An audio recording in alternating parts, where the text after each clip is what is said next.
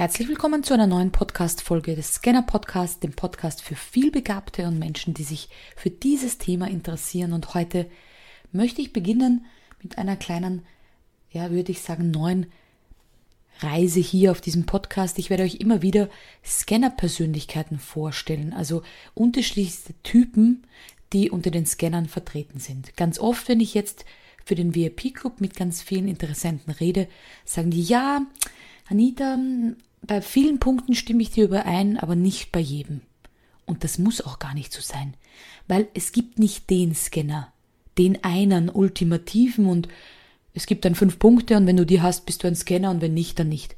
Das gibt es nicht. Es gibt verschiedenste Arten von Scannern und die wurden unter anderem von Barbara Schör ein bisschen näher definiert und deshalb möchte ich dir heute einen vorstellen und zwar den Universalisten. Also Barbara Schör hat in ihrer Laufbahn ganz, ganz viele unterschiedliche Scanner kennengelernt und hat daraus verschiedenste Untergruppierungen gemacht. Und der Universalist ist eben einer davon und da ich so ein kleiner Universalist bin, möchte ich mit dem gleich beginnen und vielleicht fühlst du dich ja bei dem einen oder anderen da ein bisschen wiedererkannt. Der Universalist hat folgende Sätze, die ihm da immer wieder im Kopf herumspuken. Ich kann vieles, bin aber auf keinem Gebiet richtig herausragend. Ich glaube nicht, dass ich je meine wahre Passion finde. Kennt ihr das vielleicht in so Coachings, wo man sagt, was ist dein großes Why? Was ist deine Positionierung? Was ist genau dieses eine, was du besonders gut kannst? Was zeichnet dich aus? Wo bist du Experte? Diese Frage, die hören ganz viele in Coachings, vor allem in Business Coachings ganz oft und tun sich da wirklich schwer, weil der Universalist ist in sehr, sehr vielen unterschiedlichen Bereichen sehr, sehr gut, aber vielleicht nicht der ultimative Experte. Vielleicht nicht der, wo man sagt, ich kann nur dieses eine und das besonders gut. Der hat mehr Zeugnisse, Zertifikate und Abschlüsse als die meisten Menschen und noch dazu in unterschiedlichen Bereichen. Dessen Lebenslauf schaut so aus, als würde man den Lebenslauf von vier verschiedenen Personen übereinander gelegt haben. Der probiert gerne aus und ist in sehr, sehr vielen Dingen sehr gut. Aber eben nicht Meisterklasse. Nicht oben am Treppchen, sondern den kannst du fragen am Nachmittag, hast du Bock auf Minigolfen und das kann er genauso gut, aber eben nicht herausragend wie Tennis spielen, Beachvolleyball oder auch Kletterparcours.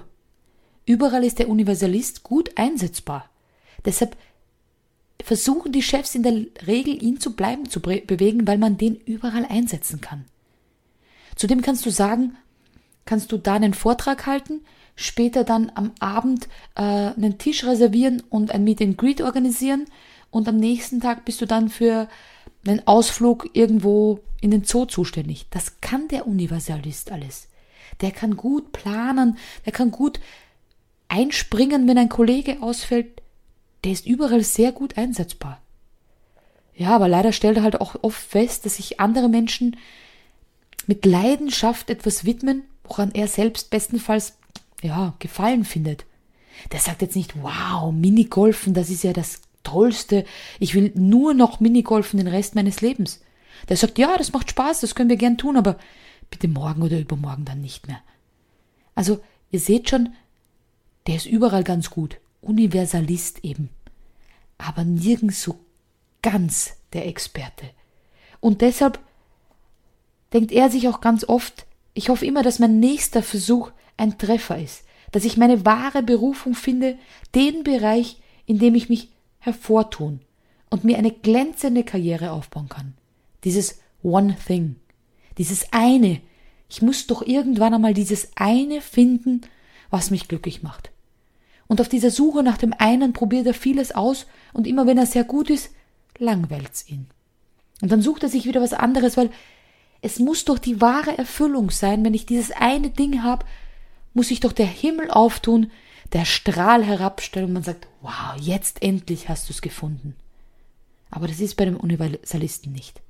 Der Universalist ist deshalb so toll, weil diese Vielbegabung in vielen Gebieten einsetzbar ist. Das ist ein perfekter Coach, weil er hat schon wahnsinnig viel ausprobiert und kann dadurch im Coaching auf viele Erfahrungen zurückgreifen.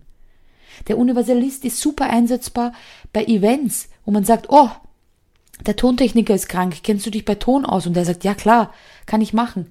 Der ist toll, weil er aus der Metaperspektive von oben auch viele Probleme erkennt, die andere vielleicht nicht sehen. Er sieht schon Dinge voraus, wo er sagt, ah, da habe ich schon mal Erfahrung, da habe ich schon mal dort gearbeitet, das kann ich schon machen. Der ist ein super Netzwerker, weil er viele Bereiche schon kennengelernt hat und dort gut mit Leuten gearbeitet hat. Das heißt, der Universalist hat meistens eine lange Telefonliste oder Menschen auf anderen Social Media Kanälen, die er fragen kann. Ein toller Netzwerker. Einer, der gut zum Beispiel als Community Managerin arbeiten kann. Weil er die unterschiedlichsten Bedürfnisse gut erkennt. Weil er ja selbst in so vielen unterschiedlichen Berufen unterwegs war.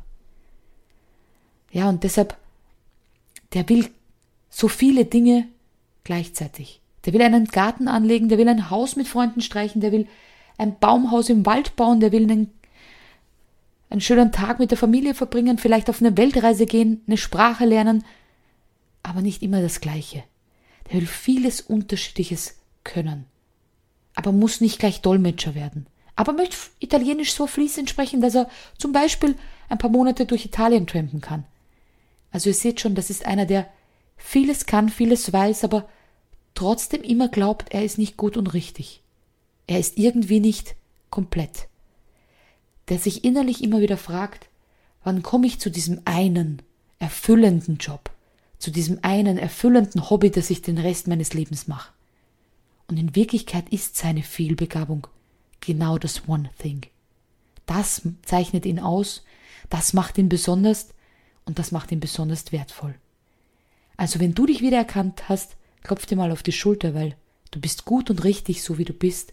Du bist ein Scanner, ein vielbegabter, ein General intelligenter, du bist ein Universalgelehrter, all das, was man vor vielen hundert Jahren noch gesagt hat. Genau das ist das Genie. Also viel Spaß, lieber Universalist. Bis zur nächsten Folge. Deine Scannerin Anita.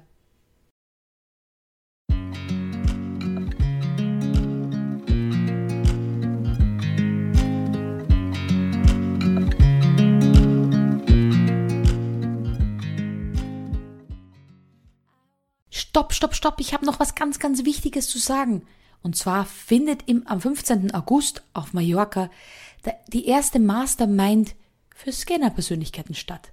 Also wenn du auch ein Scanner bist und sagst, boah, krasse Idee.